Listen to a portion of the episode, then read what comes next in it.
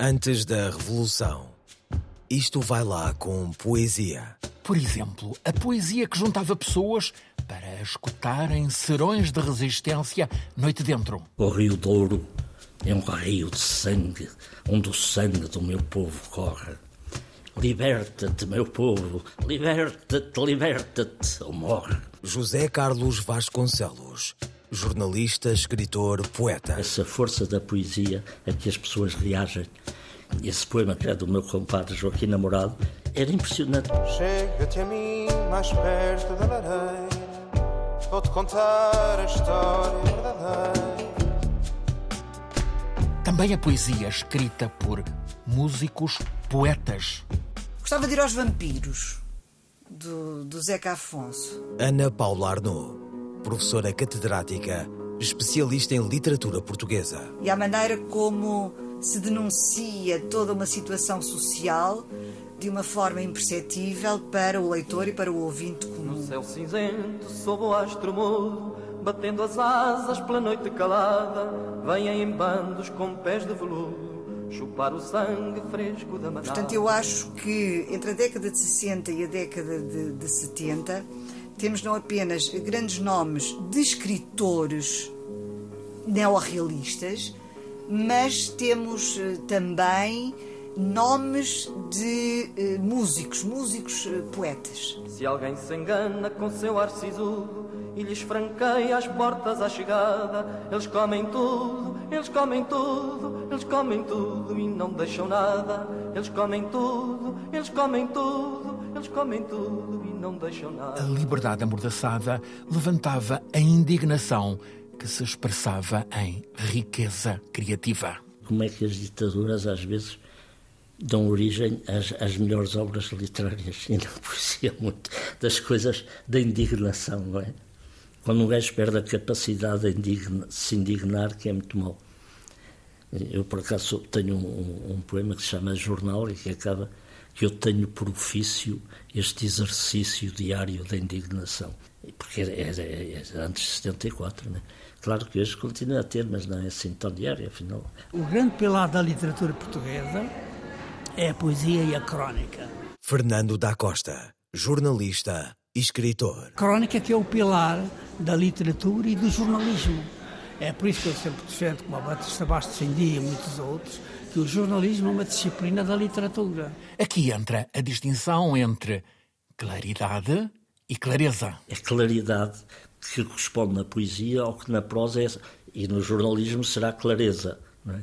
Pode haver uma claridade, a gente não explica o que é que diz, não é, não é possível dizer por outras palavras, mas há, há uma evidência, há força que resulta do próprio poema. Avancemos pelo mundo maravilhoso dos poetas, necessariamente Natália Correia.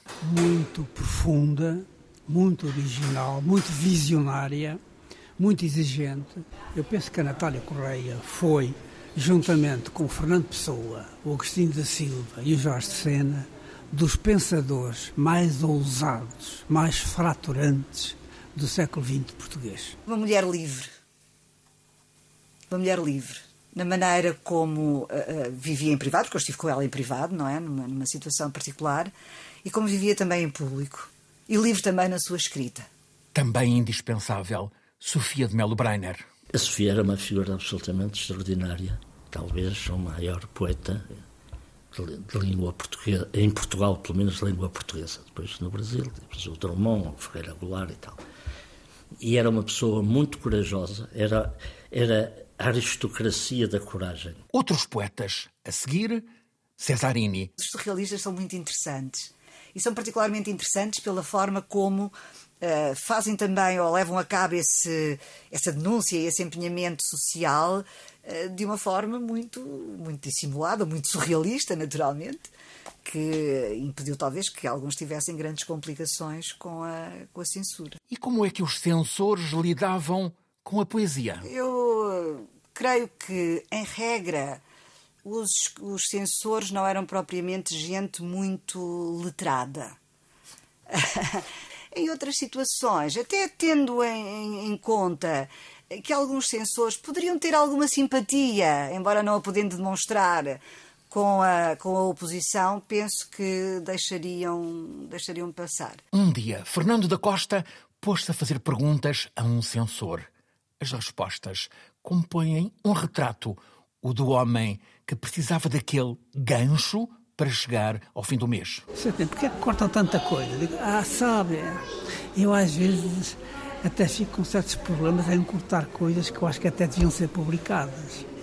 Ah, é, então, mas porquê é que o faz? Ah, sabe, isto para nós é um gancho que a gente tem.